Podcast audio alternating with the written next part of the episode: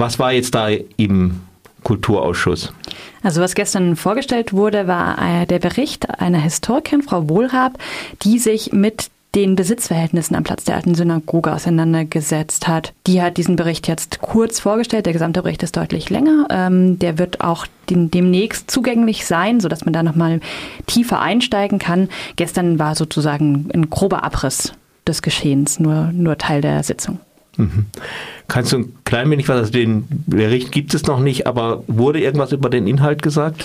Ja, es äh, war ein kurzer Abriss. Ähm, unter anderem ging es um die Frage, oder es ging konkret um die Frage, es gab zwei Grundstücke der jüdischen Gemeinde in Freiburg das äh, am Platz der alten Synagoge, wo die alte Synagoge drauf stand, ähm, die ja 1938 in der Pogromnacht zerstört wurde. Und es ging dann um die Frage, was ist denn mit, der, mit diesem Grundstück passiert? Es wurde der jüdischen Gemeinde zwangsweise abgekauft, also sie mussten es verkaufen nach der Zerstörung der Synagoge.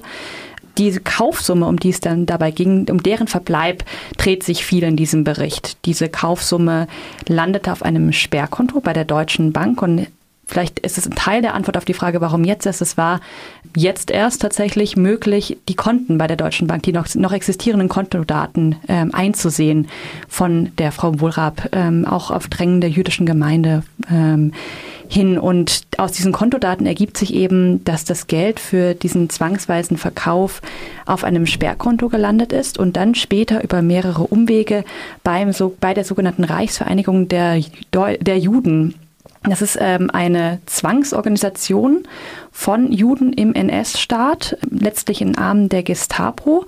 Und auf deren Konto oder in deren Händen, sagen wir mal, ist ähm, diese Kaufsumme gelandet, spätestens wohl im September 1940.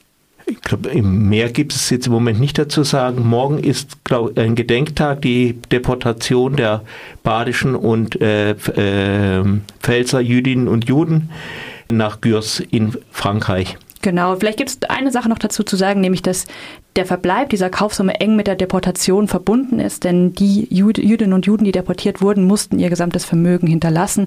Das ist auch zu einem großen Teil bei der, bei der Reichsvereinigung der Juden gelandet, die das dann für ihre Zwecke, also für letztlich für die Zwecke des NS-Staates eingesetzt hat.